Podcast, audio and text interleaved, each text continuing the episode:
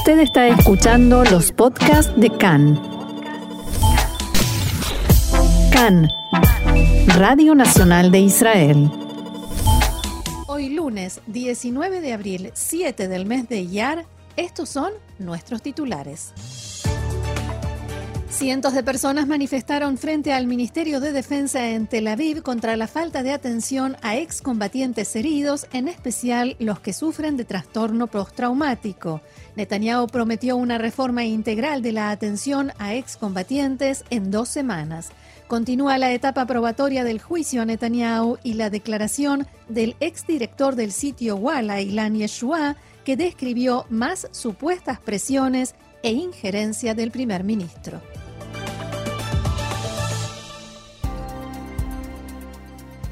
Vamos entonces al desarrollo de la información. Gracias Roxana. Comenzamos con nuestro primer titular de la tarde. Desde la mañana y hasta última hora de la tarde de ayer, cientos de personas, la gran mayoría de ellos miembros de la Asociación de Soldados Heridos de Tzal, protestaron en las inmediaciones de la sede del Ministerio de Defensa en Tel Aviv. Durante varias horas cortaron el cruce Asrieli y calles aledañas, como así también la salida de la ciudad hacia el sur en una de las principales vías del país, Netibey Ayalon, Roxana.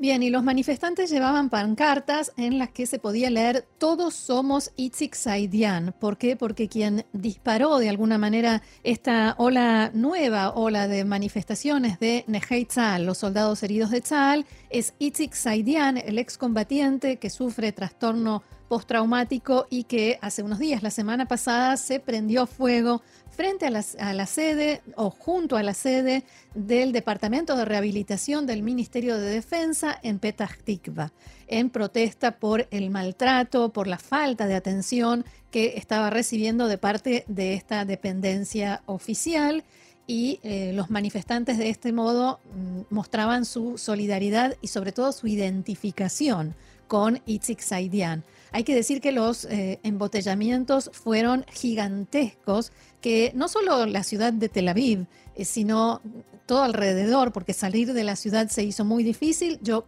fui una de las personas que quedó atrapada en uno de esos embotellamientos, lo cual me permitió ver que mucha gente sí les daba su apoyo con bocinazos, con eh, gritos, saludos, a pesar de que llevaban ahí un buen par de horas parados esperando, pero sí manifestaban también su solidaridad. De hecho, eh, tuvimos la posibilidad de ver una, una foto de vista aérea, de, un panorámica desde de, la parte de la salida de Ayalom, donde justamente tuvo eh, lugar la, la protesta, y era increíble. Si uno está acostumbrado a los atascos de tránsito en Israel, esa imagen era increíble. Sigue en la información, los manifestantes protestaban por lo que denuncian como falta de atención o atención inadecuada y hasta hostil del Departamento de Rehabilitación del Ministerio de Defensa. Muchos gritaban y expresaban años de frustración, dolor y decepción. Escuchemos, Roxana, si te parece, alguna de esas voces.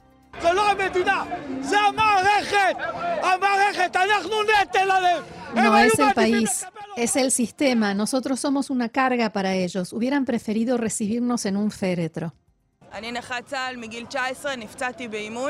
Eh, Yo soy discapacitada de Tzal desde los 19 años, resulté herida en un entrenamiento, perdí una pierna y hoy estoy aquí porque después de esta herida estoy desde hace cuatro años en una silla de ruedas porque un médico en el Ministerio de Defensa no me da la autorización para recibir fisioterapia.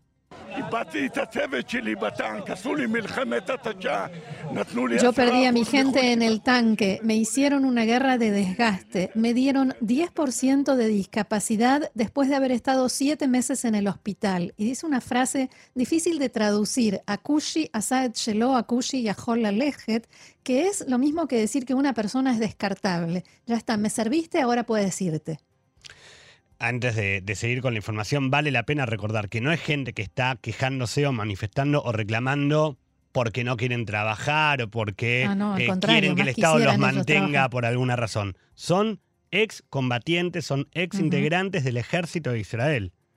Sí, señor, que, que, como resultado de una herida, eh, en defensa del Estado. En servicio, claro, en defensa del Estado, quedaron con algún grado de discapacidad que en algunos casos es de 100% plus. Hay Nejei discapacitados de Tzal, 100% plus.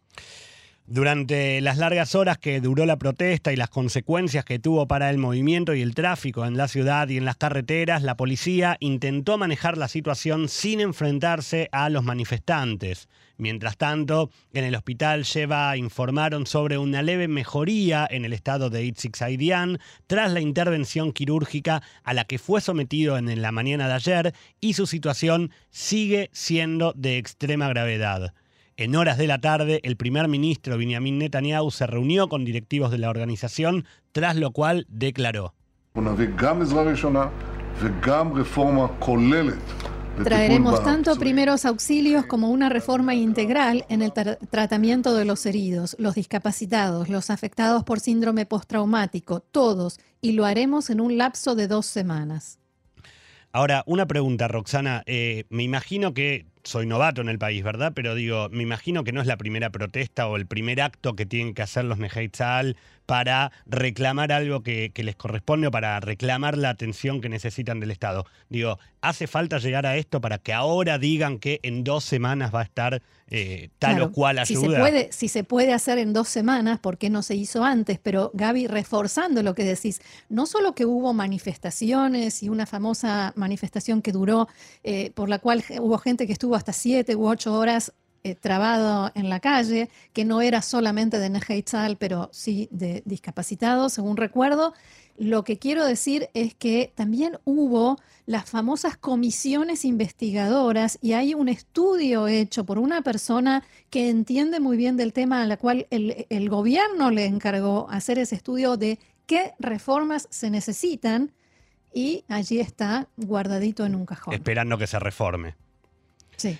También el presidente de Irgun Nejeitzal y Dan Kleiman hizo declaraciones, Roxana, al término del mismo encuentro.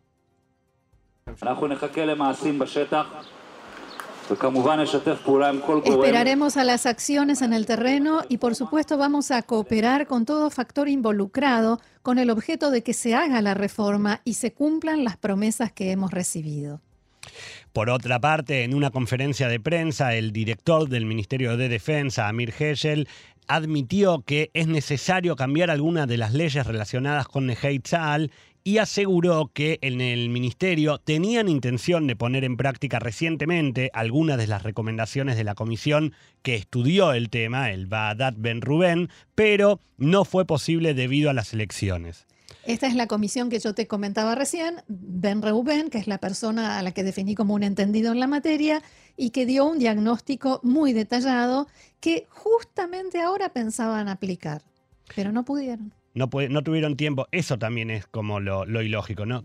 Para declarar eso no, no, declaren nada, digo. sí, sí, sí. Pero, a veces el silencio honra. Totalmente. Pero los heridos de Chal que quedaron discapacitados sirviendo al país aseguran estar hartos tras años de declaraciones y promesas que nunca se vieron realizadas y advierten que si esta vez no hay un cambio real, volverán a las calles a protestar y a seguir exigiendo ese cambio tan necesario. Bien, y cambiamos de tema, aunque la información eh, sigue siendo no, tan alentadora.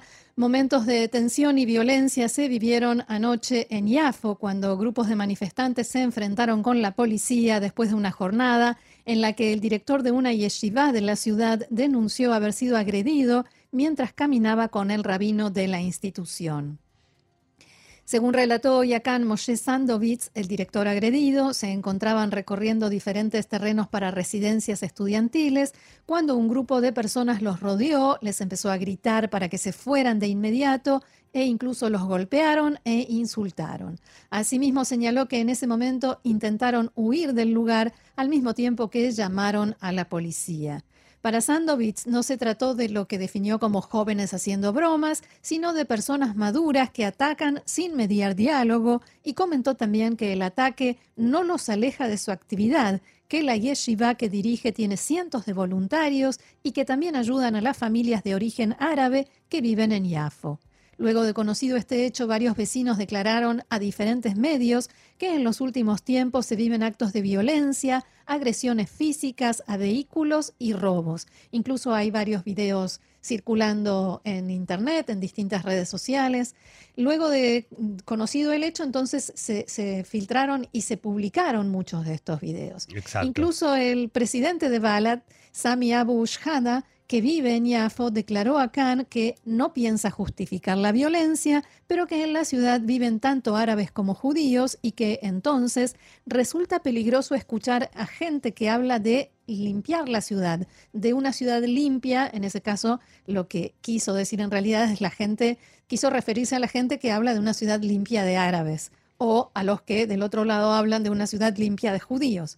Luego de los enfrentamientos de la noche, que incluyeron botes de basura incendiados y manifestantes arrojando piedras, la policía detuvo a tres sospechosos por los que, según informaron, se abrirá una investigación policial. Continuamos con la información de índole policial. Esta mañana la policía arrestó a 40 presuntos narcotraficantes en la ciudad de Tira, Yal Julia y Calasuá las detenciones se llevaron a cabo como resultado de una investigación que duró varios meses. Durante el operativo fueron incautados rifles, pistolas, granadas y municiones y los detenidos están siendo interrogados por la policía y serán trasladados al tribunal de Rillon Lección para una audiencia en la que se definirá la extensión de su detención. Respecto a este tema, el ministro de Seguridad Nacional, Amir Ohana, dijo esta mañana que el principal desafío para la policía era y sigue siendo el crimen en la sociedad árabe. Abro comillas, para ello, la policía dedica la mayor parte de sus recursos y capacidades en el entendimiento de que el éxito enfocado en este nivel conducirá a una reducción significativa en el mapa delictivo.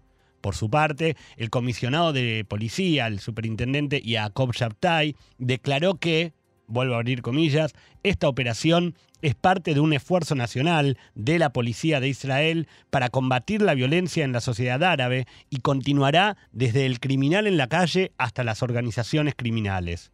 Durante los últimos días se registraron varios hechos de violencia en diferentes localidades árabes que dejaron muertos y heridos. La semana pasada, la policía había expresado su preocupación por la escalada de violencia en la sociedad árabe durante el mes de Ramadán. Más información, la autoridad palestina rechazó la propuesta de Europa según la cual los habitantes de Jerusalén Este votarían en los consulados de países europeos en la ciudad en las elecciones parlamentarias previstas para mayo. Uno de los líderes de Fatah, Hatem Abdel Kader, dio a conocer esta información en la mañana de hoy en una entrevista con Radio Palestina. Abdel Kader explicó que los consulados tienen un estatus extraterritorial y votar allí equivale a evitar el problema y no a resolverlo. Según datos de la Comisión Electoral Central Palestina, más de 600.000 habitantes de Jerusalén Este votarían en seis sucursales de correo israelí y eso depende de la aprobación del gobierno. Otros 150.000 habitantes de, Jerusalén Este votarían en 11 centros en las afueras de Jerusalén y para ello no hace falta acuerdo israelí. Hay 30 habitantes de, Jerusalén Este que se presentan como candidatos en estas elecciones. El presidente de la Autoridad Palestina, Mahmoud Abbas, dijo anoche que los palestinos están decididos a llevar a cabo las elecciones en la margen occidental, la franja de Gaza y Jerusalén Este. Abbas hizo estas declaraciones durante una reunión del liderazgo de la OLP, la Organización para la Liberación de Palestina, en Ramallah. Al término del encuentro, la organización publicó un comunicado en el que llama a la comunidad internacional a verificar que Israel no ponga obstáculos en el camino de los palestinos a las elecciones, especialmente en Jerusalén Este. Las fuerzas de seguridad arrestaron esta madrugada a un terrorista de Hamas en su domicilio en Tulkarem. Durante el operativo, un grupo de palestinos arrojó piedras y botellas incendiarias contra los soldados de Tzal y efectivos de gendarmería. Fuentes palestinas dijeron a Khan que el detenido es un activista de alto rango de Hamas de 50 años. En las últimas semanas, las fuerzas de seguridad israelíes arrestaron a varios integrantes del liderazgo de Hamas en la margen occidental, entre ellos candidatos en las próximas elecciones al Parlamento palestino. La siguiente noticia proviene de Viena porque allí continúan las conversaciones indirectas entre Estados Unidos e Irán sobre el acuerdo nuclear y en las últimas horas se informó sobre un significativo avance en el diálogo. El representante de Rusia en las reuniones, Mikhail Ulyanov, escribió en su cuenta de Twitter, después de dos semanas de conversaciones, puedo decir con satisfacción que hemos comenzado la etapa de redacción del acuerdo. Pasamos de palabras y expresiones genéricas a acuerdos sobre pasos que nos acerquen al objetivo. Este mediodía, el gobierno iraní afirmó que las conversaciones en Viena sobre la situación del acuerdo nuclear van por buen camino y volvió a pedir a Washington que se aleje del legado del expresidente Donald Trump.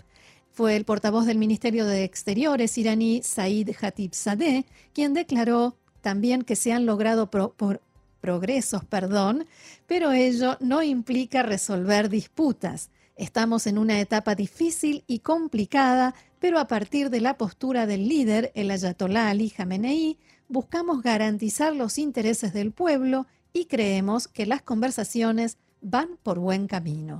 Hatibzadeh también dijo que lo que está ocurriendo en Viena son unas conversaciones técnicas para la retirada de las sanciones estadounidenses y el retorno de Estados Unidos a sus obligaciones bajo el acuerdo nuclear y la resolución 2231 del Consejo de Seguridad de Naciones Unidas.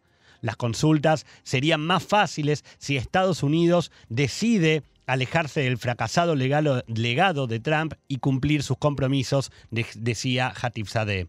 Recordemos que hace unos días el viceministro de Relaciones Exteriores de Irán, Abbas Araghchi, quien encabeza la, la delegación iraní en Viena, dijo que se produjo abro comillas, un nuevo entendimiento y próximamente se comenzaría a redactar un texto que describa cómo restablecerán el acuerdo nuclear.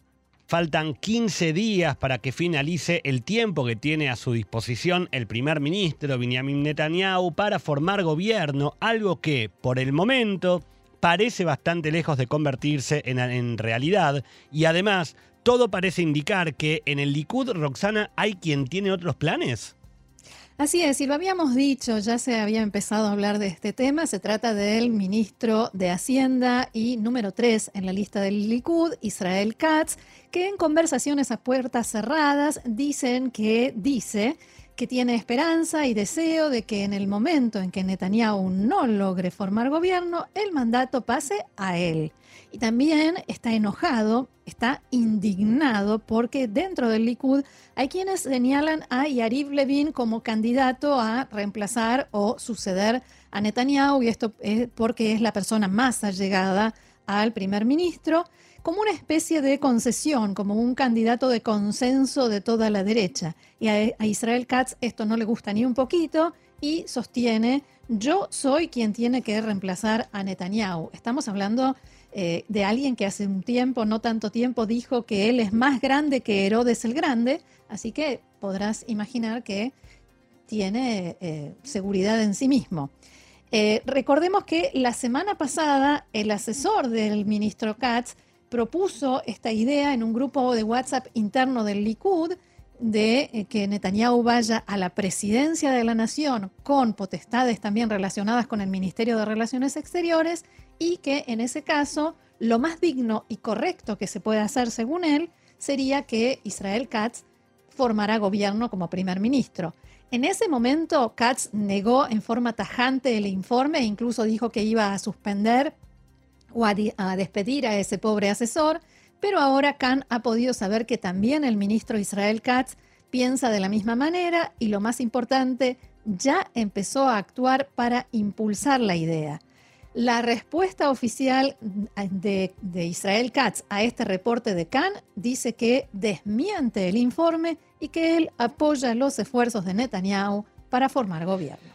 Perdón, ¿puedo hacerte una pregunta de salida de todo libreto, Roxana? A ver, me asustas. Hay una cosa que no entiendo. Digo, si en el caso de que Netanyahu, y, para los que no entendemos tanto de política, ¿verdad? En el caso de que Netanyahu no lograse formar gobierno, o eh, Rivlin o tiene que pasar el, mandato a la PID o tiene que pasar el mandato a la Knesset. Entonces. Y en la Knesset él se presentaría como el candidato. Ah, recién en la Knesset. O sea, tiene que llegar hasta la Knesset. Sí. a menos que se haga algún acuerdo por el cual se reforme la ley básica del Estado, la declaración de independencia o no sé qué, y entonces sí se pueda mantener el mandato más allá de lo que hasta hoy estipula la ley. Continuamos con la información. También se conocen nuevos detalles de lo que al parecer sería un acuerdo de coalición entre el Likud y el partido Yamina de Naftali Bennett. Bueno, se puede decir que es un intento de replicar el acuerdo al que en principio habrían llegado Bennett y Lapid. No olvidemos que las negociaciones se están llevando a cabo en paralelo.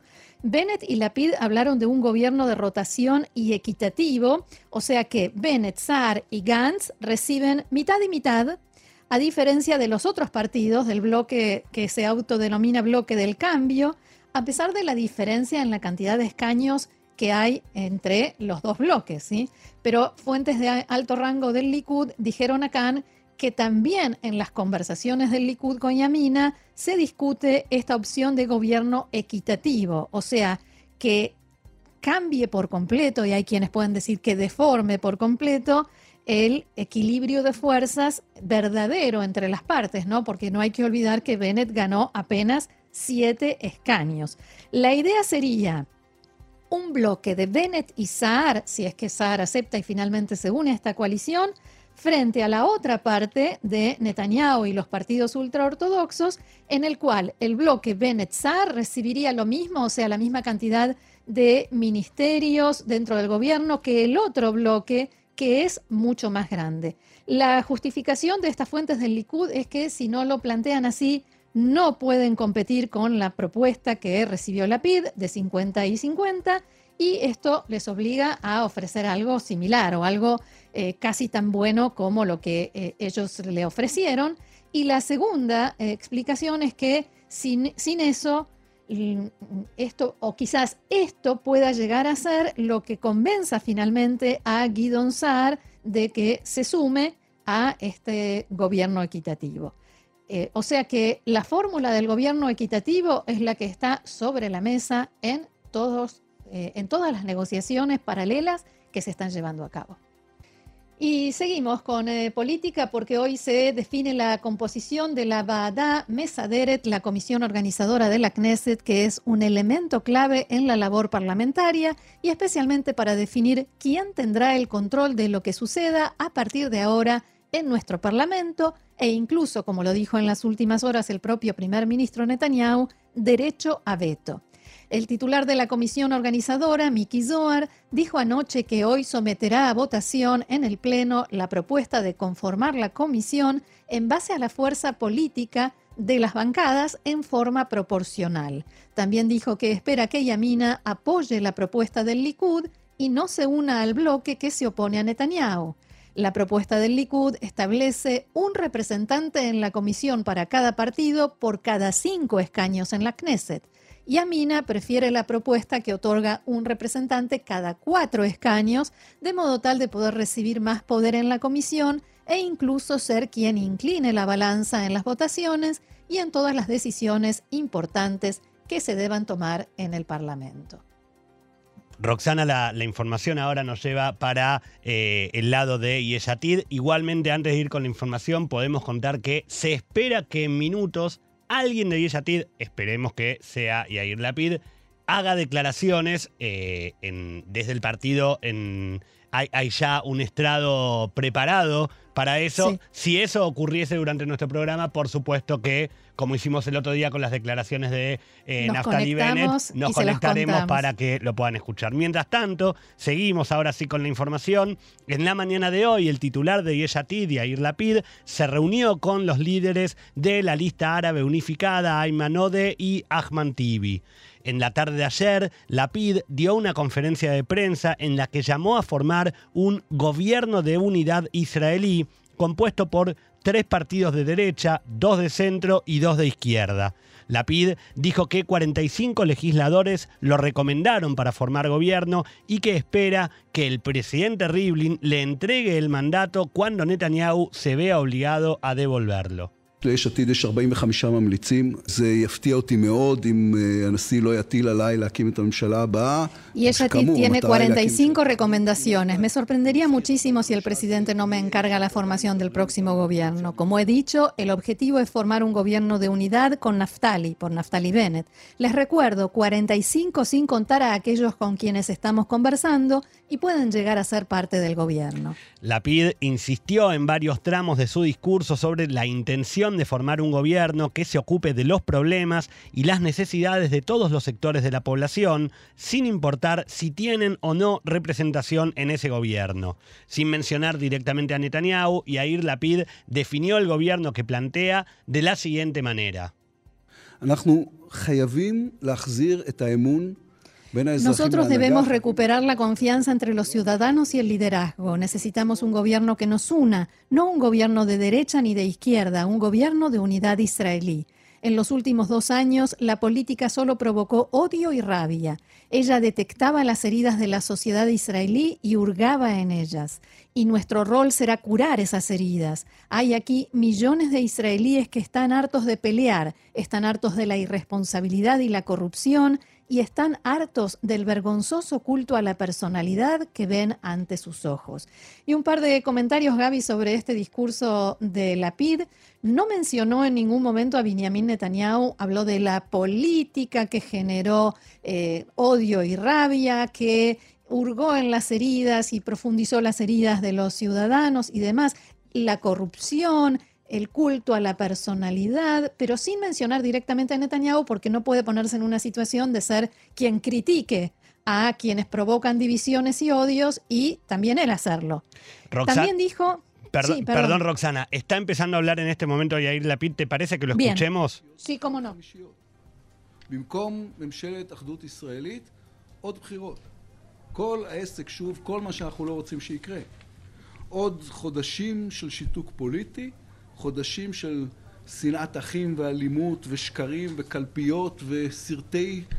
Bueno, está diciendo que si no vamos a un gobierno de unidad, iremos otra vez a la situación de meses de gobierno eh, provisional, de odio, de peleas, de enfrentamientos, y en lugar de ocuparse de la economía, nuevamente se, eh, se desperdiciarán millones, billones en campañas electorales. Y el único motivo es que Netanyahu no logra formar gobierno.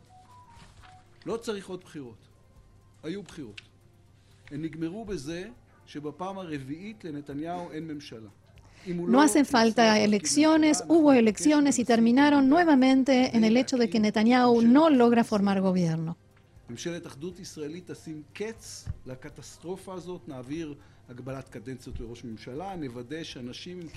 Un gobierno de unidad pondrá fin a esta catástrofe, pasaremos la ley, haremos aprobar la ley para limitar la cantidad de mandatos que puede ejercer un primer ministro y otras leyes menciona. Un gobierno de unidad nacional, un gobierno de unidad israelí, de derecha, izquierda y centro.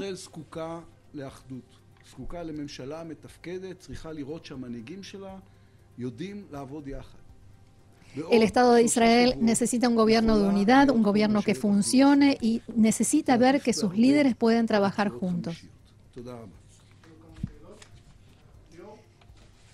Bueno, es en parte lo que, lo que decía ayer eh, Lapid, es una, es una insistencia, digamos, y vuelve a decir esto de que no un gobierno de izquierda ni de derecha, en este caso como para facilitarle las cosas a Naftali Bennett, porque Bennett, eh, Bennett está en una situación de muchísima presión del lado del bloque de derecha de parte de Netanyahu, por la cual eh, le plantean que él puede llegar a quedar como el responsable de que no se forme un gobierno de derecha o peor aún, el responsable de que se forme un gobierno de izquierda y estar incluido en ese gobierno. Por eso Yair Lapid está insistiendo tanto con que no sería ni un gobierno de derecha ni uno de izquierda, sino de unidad israelí. Y un detalle más, fíjate hasta qué punto Yair Lapid está tratando de hacer esto neutro, que eh, dice gobierno de unidad israelí, no gobierno de unidad nacional, que es una expresión que generalmente usa la gente de derecha, eh, y esto tiene que ver en parte por esto que estoy explicando, de tratar de hacer algo neutro y unificador, y también en parte con la historia personal de Yair Lapid, porque su padre, Tommy Lapid, eh, usaba mucho, le gustaba mucho la expresión esta de lo israelí, a tal punto que una vez, hace muchos años, cuando Yair Lapid todavía, era periodista y tenía su programa de entrevistas, eh, que cada viernes, si no me equivoco, traía un invitado. Una vez el invitado fue su padre, Tommy Lapid, y él le preguntó, ¿qué es para vos israelí? Y su padre le contestó, vos. Vamos a ir ahora al juicio al primer ministro Benjamin Netanyahu porque en la mañana de hoy comenzó la sexta jornada de la etapa probatoria del juicio que se lleva a cabo contra el primer ministro Benjamin Netanyahu y en esta primera etapa de la etapa probatoria, valga la expresión, eh, está, digamos, se trata la conocida como causa 4000 Wala Bezek. Como ocurre desde el inicio en el Tribunal de Distrito de Jerusalén, continuó la declaración del exdirector ejecutivo del sitio de noticias Wala, Ilan Yeshua, cuyo testimonio, eh, con cuyo testimonio la Fiscalía busca eh, concluir a lo largo de esta semana.